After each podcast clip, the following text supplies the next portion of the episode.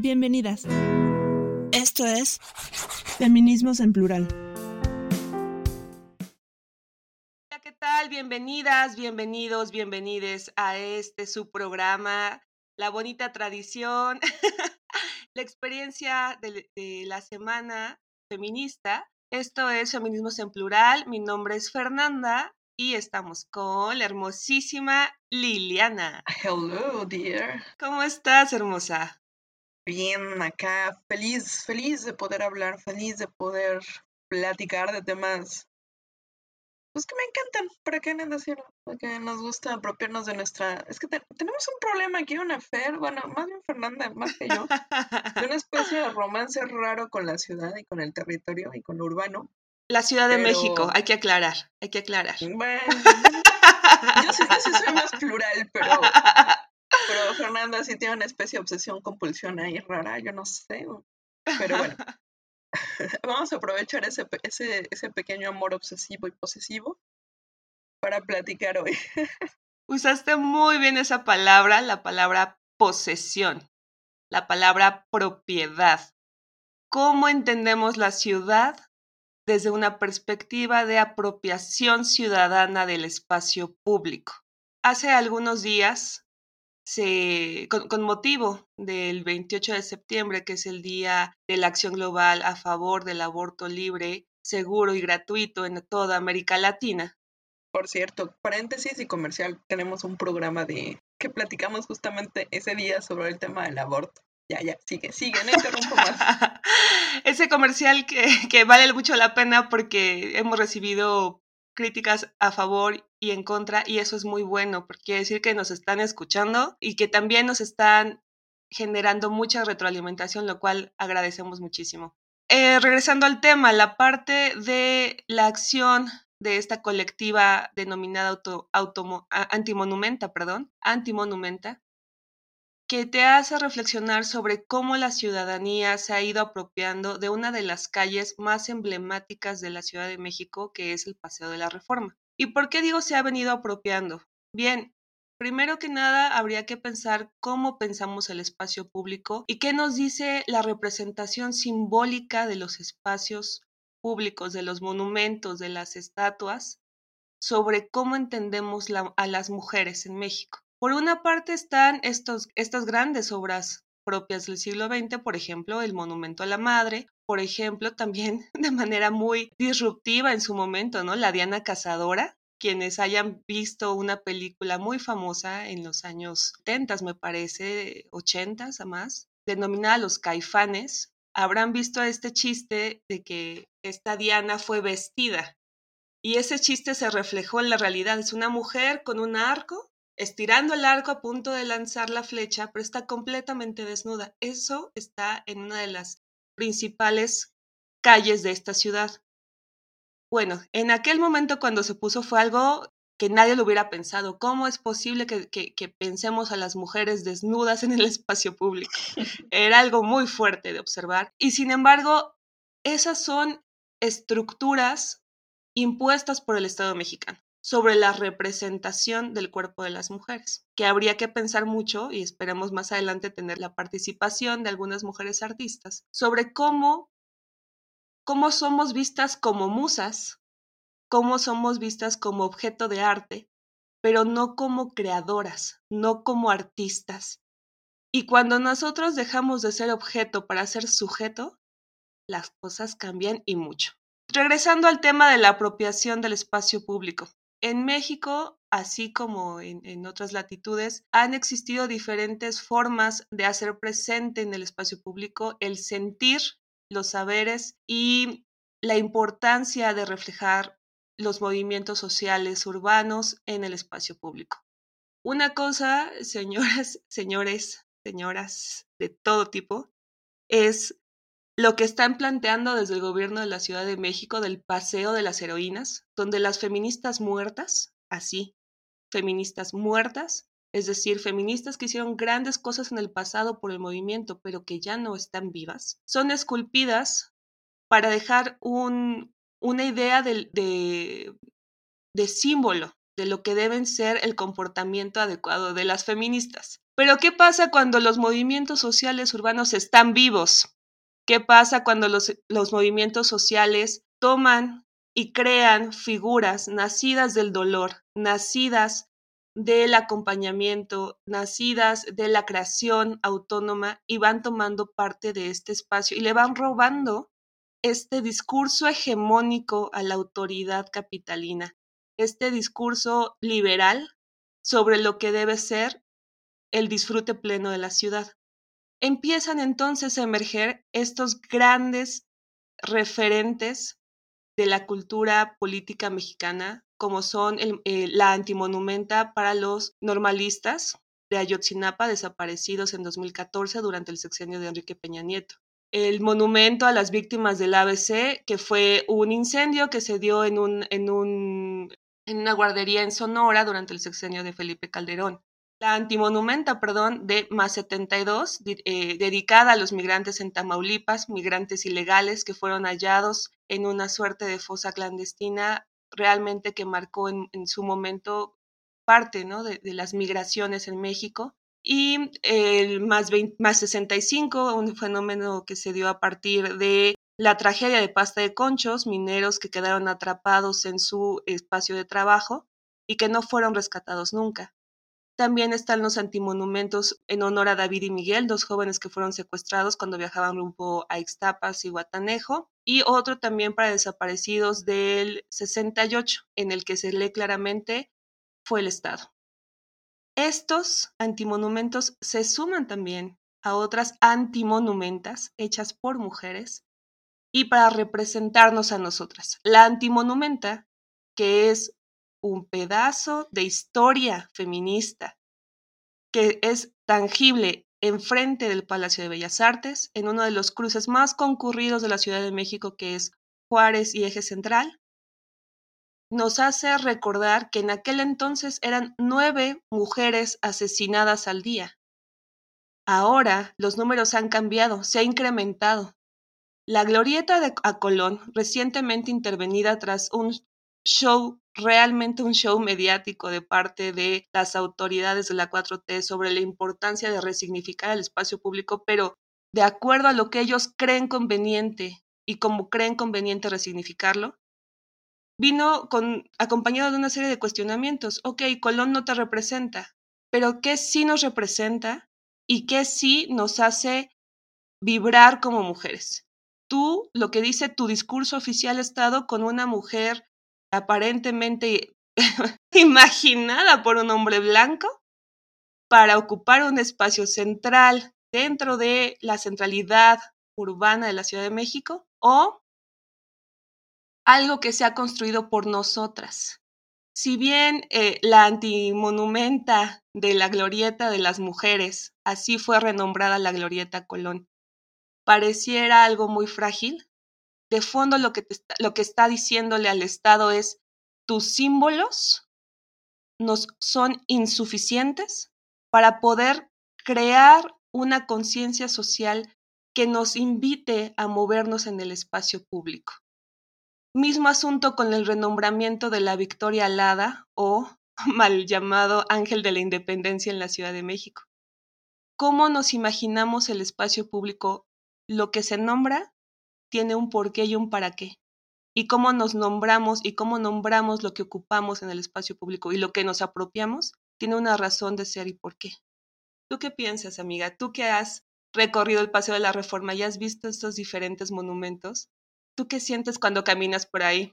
Uno piensa en Reforma, en esta avenida, y es más allá de los monumentos o estas estatuas hay, algo muy, muy particular sobre Reforma. Pareciera que cuenta la historia de la Ciudad de México, de México en general, este punto en el que pareciera hasta cierto sentido, cierta copia de, del Paseo del Prado en, Madrid, pero también tiene su propia característica muy mexicana que, que, recorre el, la ciudad desde, desde Chapultepec, viejo, desde, desde ese viejo bastión indígena o, y simbólico también de, una era distinta, también con el castillo de Chapultepec, etc.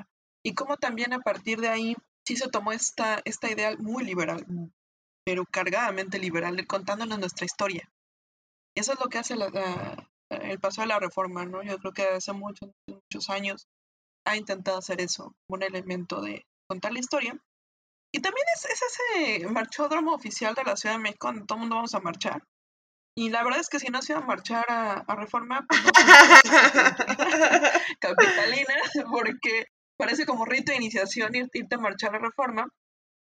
Pero tiene ese carácter y, también pues ha servido como, como estos elementos de, fiesta, de jolgorio, cuando se han puesto ahí, no sé, puestos de vendimia, cuando se festeja ahí eh, alguna victoria de la selección varonil de fútbol, etc, etc, etc.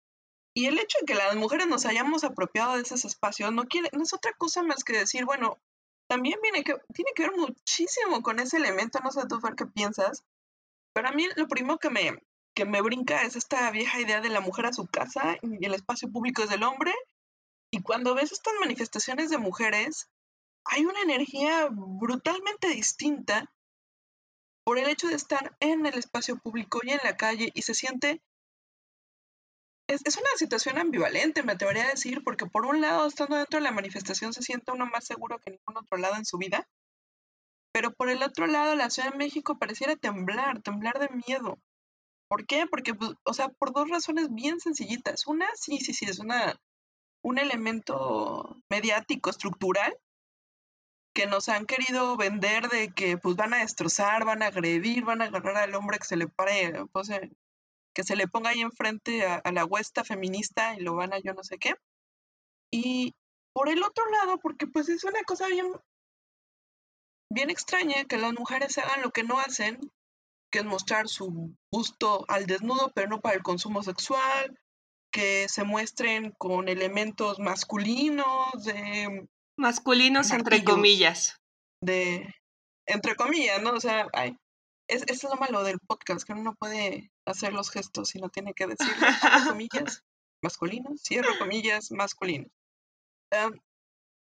sí, o sea, estos elementos de ahí que, parecieran estar como bien raritos, que pareciera que choca con esta idea de la, feminidad, pero aún así, el ponerse ahí, plantearse ahí, da miedo.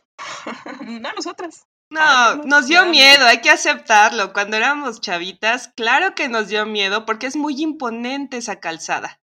Es muy, es muy imponente ver la cantidad de gente que se puede juntar en un solo espacio y por una sola causa ya sea que tú nos estés escuchando desde la diversidad, desde el colectivo LGBT, cuando se hacen las, cuando se hacen los desfiles y los festejos con ese motivo, con el motivo de, ser libre de amar a quien tú quieras amar en el espacio público, en, en el estado laico, se mueven cosas muy distintas.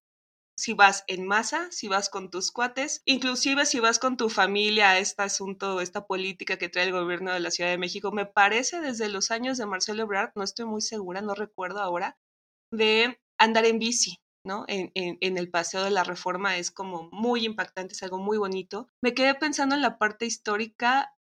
Originalmente la idea era construir un camino del castillo de Chapultepec a Palacio Nacional y se dio en el tiempo de Maximiliano durante el Segundo Imperio Mexicano. ¿Por qué eso es importante? Porque Carlota, que era la esposa de Maximiliano, era el paseo de la emperatriz. Ese fue el primer nombre que recibió ese, ese paseo de la reforma. Ay, mejor le regresamos el nombre pasado, me gusta más. era algo pensado desde una perspectiva de dar, dar como un renombre a esta perspectiva de imperio, de imperio mexicano, ¿no? Y por otro lado, Paseo de la Reforma tiene que ver justo con el movimiento de reforma y esta perspectiva liberal sobre el espacio público. En fin, regresando a la parte de la realidad actual, acción política directa. Es el mismo espacio, pero, pero el espacio cambia cuando lo hacemos nuestro. Pensemos en esta reflexión. Claro que hemos estado en Paseo de la Reforma en taconadas porque vamos a una entrevista de trabajo o nos vamos a acercar al, Senado de la República o vamos a ir al Auditorio Nacional y vamos a, ir a un concierto, entonces vamos bien guapetonas o vamos a ir a, estamos pasando rumbo a Mazarik o vamos a ir a la zona rosa. Vaya, Paseo de la Reforma te da la oportunidad de ver las más grandes desigualdades de esta ciudad, porque si tú lo ubicas hasta su prolongación, pues llegas hasta la colonia Guerrero, si tú quieres. Y la colonia Guerrero es una colonia muy popular de la Ciudad de México, pero que va sintiendo estos cambios paulatinos a lo largo del recorrido. ¿Por qué digo que nuestro espacio? Cuando tú vas acompañada de otras mujeres, Lili, ¿cómo te sientes en este espacio? Esa es la cosa más interesante porque cambia. O sea, yo he trabajado durante muchos años en Paso de la Reforma. Entonces sí, sí sé lo que es irte en taconada o después irte a tomar una bebida refrescante en alguno de los barecillos por ahí. consejos, consejos. No, no le. pero, pero cambia totalmente porque se resignifican muchas cosas y te vuelves ah, como un actor muy, una actriz muy distinta. Voy, voy al punto. Cuando nosotros pensamos, no sé, en una manifestación pues, del 2 de octubre, por ejemplo, que acaba de pasar, pues hay paradas estratégicas que rememoran ciertos actos que la específicos, Ir a gritarle al Senado que mm, su mamá por ahí está, que ya la legalicen. Es decir, tiene otras cosas, ¿no? Y cuando nosotras como mujeres lo hacemos, para empezar la ruta es otra, para empezar esos elementos simbólicos cambian, el monumento a la madre tiene otro significado, eh, la antimonumenta, como bien decías, y, y también hemos aprendido a construir nuestra propia forma de caminar, nuestra propia forma de expresarnos. Nuestra... En esa avenida es muy curioso porque por un lado, o sea, caminar en esa agresiva como una del 2 de octubre, pero hay una pasarela, si tú, tú vas ahí y hacen vaya curiosos, curiosos, montón de prensa que te está tomando fotos en cualquier segundo, todo el tiempo te está alguien tomando fotos y al mismo tiempo al lado te encuentras una chava que, la ves aliada, ¿no? Y todo el tiempo es, una situación de me cuido, te cuido. Y, y por otro lado, pues también, como te decía, hay este punto de, de, nuevos significantes y significados, de nuevos elementos, hay muy, muy interesantes. Para mí, de lo más poderoso que se puede ver en una marcha de mujeres es el hecho de que se descubran los senos porque es una, un elemento de decir mi cuerpo, mi decisión en el espacio público. ¿Por qué? Porque estoy, porque quiero, porque camino y no necesariamente para que lo uses en tu consumo sexual. Mujeres que también lo hacen desde cierta ropa, entre comillas, vean cómo si aprendí, tengo que abrir comillas, provocativa, cierro comillas, eh, pero también hay, hay estos elementos como muy muy nuestros que también nos estamos apropiando, como es el tema de las canciones, como es el tema de nuestras propias banderas feministas que hemos, hemos generado. Y lo digo como feminista latinoamericana, porque ahí tenemos el, famoso pañuelo verde, que ya lo usamos como, como, como dijeron meme que vino, en su momento lo usé como, como bandera, lo uso como medalla. Bueno, todavía no llegamos al tema de medalla, pero, pero sí, o sea, es una bandera muy nuestra y también tenemos nuestras propias banderas de lucha muy mexicanas, que son pues las cruces rosas, y estos simbolismos que vamos también cargando a lo largo de Reforma para decir, oigan, aquí estamos y nuestras preocupaciones, nuestras demandas, nuestros arretardos son la capacidad de ser, de ser con nuestros cuerpos, lo que se nos dé nuestra fregada gana, y en el espacio público, ¿no? Que, que reconozco como mío, que me lo apropio, y si no puedo como individuo, pues lo con la colectiva, ¿no? Lo hago con todas mis amigas, lo hago aquí con la, con la comodidad de todas. Y además, que aparte lo creo que lo más impactante de cualquier manifestación de mujeres es eso, que es de mujeres. Tan sencillo. Es, es que ese es el elemento más extraño de todo esto, ¿no? El hecho de que sean mujeres impacta demasiado. Se, se vuelve una, una cosa ahí que, que les da no sé qué. O sea, se vuelve tan bonito y a la vez tan impactante que es fascinante acuerparnos, acompañarnos, ser cómplices una de la otra. Se dice fácil. Yo me acuerdo de mis primeras marchas, lamento decirlo, pero es parte de la evolución, quiero pensarlo así, parte de la evolución feminista propia, ¿no? hija finalmente, ¿no? De una educación nacionalista, decía, pero son los monumentos. Alguien quiere pensar en las paredes. Me avergüenzo ahora de saber que yo dije algo así, algo tan estúpido. ¿Qué le van a pasar Exactamente. los van a pintar, Porque finalmente nos educan bajo eh, la perspectiva del nacionalismo mexicano, ¿no? De es que hay que cuidar, hay que conservar. Ahorita yo estoy eh, inmersa en cuestiones de, preservación histórica y es eh, em, disruptivo, rompe con tu idea de lo que es valioso en la ciudad. Y si no les ha quedado claro después de dos temporadas y dos capítulos, lo que es valioso en esta ciudad somos nosotras.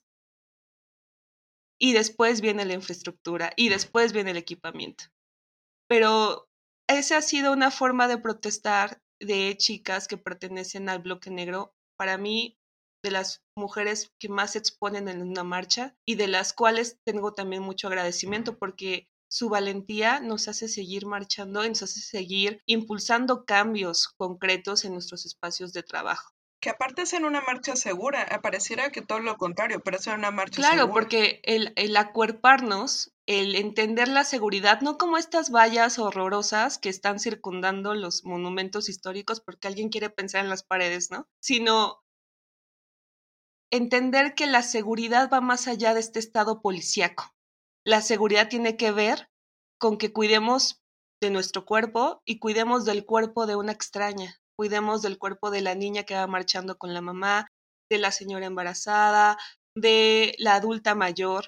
Finalmente, todas las mujeres tienen derecho de ejercer su libertad de expresión y todas las cuerpas deben ser consideradas dentro del, del movimiento. Esta perspectiva elitista que los medios destacan de que son mujeres jóvenes, sí, hay una mayoría de mujeres jóvenes moviéndose en el espacio, pero no quiere decir que sean solo jóvenes. Hay muchos tipos de cuerpo y hay muchos tipos de mujeres, desde las que juntaron boteando para venirse desde el pueblo hasta acá, a la centralidad feminista, hasta las que eh, literalmente ¿no? Eh, pasaban por ahí y se unieron y no necesitaron como planear, fue espontáneo. Cantar, gritar, correr, todas estas cosas las aprendes en una marcha, pero también oh, aprendes a divertirte en una marcha. Cuando hablamos de apropiarnos del espacio público, es quedarnos con la idea de que el espacio no es del Estado, el espacio no es de los hombres, el Estado no es del policía con su tolete y su escudo el espacio es de quien hace uso de ese espacio. Y si nosotros lo ocupamos, es, es mucha la potencia que podemos despertar en las presentes y futuras generaciones. Es que claro, Fermín, fíjate, justo lo que decías, y me llega a ese punto. El espacio no es solo de que lo ocupas, también es de disfrutarse. Claro. Porque, porque creo que esa es la parte que, que las mujeres todavía no hemos logrado obtener del el disfrute del espacio público. ¿Por qué? Pues porque a ver, si a estas alturas les digo es que salir de noche y sola a caminar por reforma, no, no, no lo voy a hacer. ¿Por qué? Porque hay un tema de seguridad, porque hay un tema que ya sé que me van a acosar y eso es reforma. Ahora mi barrio es otra cosa. Tantito peor, ¿no? Entonces, también el tema de disfrutar esta parte de la noche, de la ciudad, de la de caminar. Y cuando lo haces desde la manifestación y aparte la disfrutas, creo que ahí todavía hay un poder todavía mayor. Y ese yo creo que es una de las grandes virtudes de estas, del cantar, del correr, del gritar, que lo hacen lúdico. Y cuando lo hacemos lúdico, lo disfrutamos. Y cuando nosotros disfrutamos el, el, espacio público, ahí es donde empieza, creo que también empieza una revolución poderosísima, que es el disfrute de mi ciudad, el disfrute de las calles, de las banquetas que parecieran privatizadas por ciertos varones que hasta parece que están de cliché, ¿no? En las películas con gabardinas y cervezas. Y ciertos valores de consumo también, ¿no? Porque el espacio lo puedes disfrutar sin necesidad de comprar absolutamente nada. Si tú piensas la ciudad como un espacio de consumo, pues estás limitando mucho las opciones que te ofrece esta gran ciudad. Mi, mi novia de toda la vida, lo siento, amo esta ciudad. Y este, me gustaría también pensar ya, eh, como intentando cerrar, en la semana, bueno, a mí me gusta estudiar, ya se habrán dado cuenta que soy medio ñoña, entonces, un poquito, un poquito, amiga, un poquito. Poquitito, ajá. y hablaba con un compañero de un programa en el que estoy estudiando y pensar el espacio como un contenedor y no pensarlo como un proceso. ¿A qué voy? El espacio siempre está en disputa. Todos los actores y todas las actoras buscamos un pedacito de espacio para expresar lo que pensamos, sentimos y queremos hacer de él. Si lo pensamos como un proceso histórico, como lo platicamos al principio de, la, de la charla, entendemos que no siempre el espacio se, es nombrado de la misma manera, que no siempre el espacio es ocupado de la misma forma y que el espacio cuenta la historia de una sociedad cambiante, diversa, heterogénea, y que no es una entelequia, es decir, no es estático el espacio. El espacio es movimiento y si nosotros somos las responsables de activar ese movimiento, podemos pensar las cosas de una forma muy distinta. Hay ese espacio público que, que está ahí, parece siempre en constante pelea. Yo me voy a quedar con, con este punto porque justamente por, por azares de, de mi dijera Fernanda, vengo vengo replanteándome precisamente estas acciones que se hacen para tomar el espacio público, los símbolos que vamos colocando y de esos símbolos cómo vamos haciendo historia. Y hay dos clases de símbolos que, pues bueno, ya platicábamos de uno, estos antimonumentos, antimonumentas. En otras latitudes hay otras parecidas, otros elementos que empiezan a, a ser como foco rojo de estas tragedias que vamos viviendo como naciones, pero que hay que conmemorar. Y aún así, hay la otra, la otra cara que es un poco más, no sé, momentánea, más movible. Pero que no por eso es menos o más poderosa. Que para mí ha sido así o sí el tema de las canciones y estos performances que se han hecho públicos en los que nos hemos apropiado del espacio. Y pues bueno, obviamente estoy hablando de la canción Sin Miedo de Vivir Quintana y el de eh, las tesis. Pero, pero creo, que me voy a, ir cerrando con esta idea, porque al final del día eso es lo, primordial. Las ciudades, no solo la Ciudad de México, porque sí, somos muy medio, medio fijadas en eso. Ya, ya haremos algunos otros programas para hablar de, de, periferias feministas, ¿no? Claro, por supuesto. De otras ciudades que también tienen su propia historia feminista en la vida desde otros, desde otros simbolismos, pero em, pues sí, ¿no? al final el, tema es este. El, la ciudad se nos ha, o el espacio público se nos ha dicho que es varonil. No, no es cierto. Estamos aquí desde un feminismo que con el simple hecho de pararse y utilizar el espacio público, adueñarse, vivirlo y disfrutarlo, hacemos revolución. Híjole, qué hermoso suena. ya me vi, ya me vi y me recordé y me voy a ver en el futuro. Si, si se puede, ¿verdad? Si la vida me da tiempo. En otra, en otra versión de mí misma cuando sea una adulta mayor y pueda disfrutar el espacio de una forma diferente. Pensar el espacio público, eh, lo hablamos desde la centralidad, sí, porque aquí esta ciudad nos vio nacer, pero es evidente que en otros espacios estamos eh, generando nuevas formas de entender. Me acordé ahorita de una amiga que me pasó una foto de un ceviche, me parece, en, en, en Quintana Roo intervenido. Eh, hay otras colectivas que en Sonora se han dedicado ¿no? a intervenir también otro tipo de monumentos más Dijiste más de carácter ceviche. Lo buscaré y lo pondré en, nuestro, en nuestras redes sociales para que puedan ver a qué me refiero. También hay otra, hay otra manifestación. Recientemente, justo por el 28 de septiembre, salió una imagen de, de cómo intervinieron en Guerrero, ¿no? También sus propias calles y ciudades.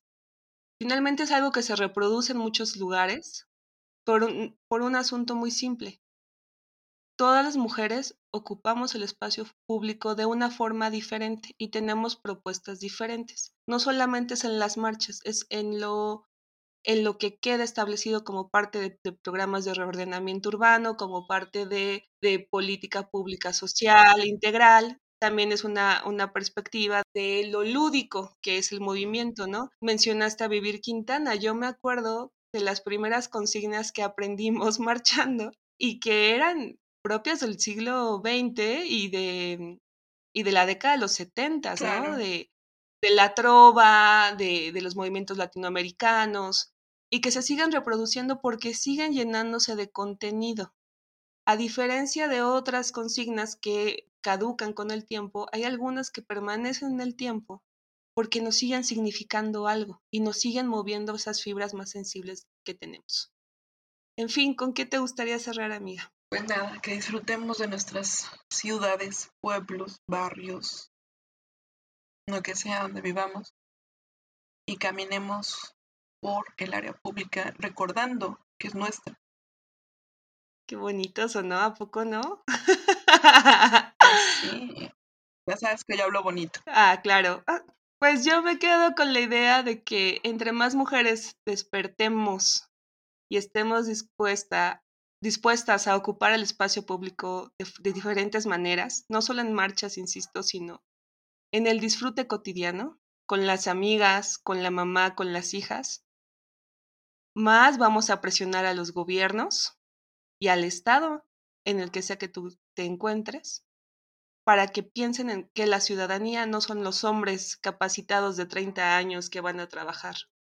Somos también las mujeres que incidimos en el espacio y que queremos transformar ese espacio a favor de nuestros intereses y de nuestras necesidades. Las ciudades feministas son ciudades distintas a ciudades con perspectiva de género, pero bueno, eso es tema para otra charla más adelante.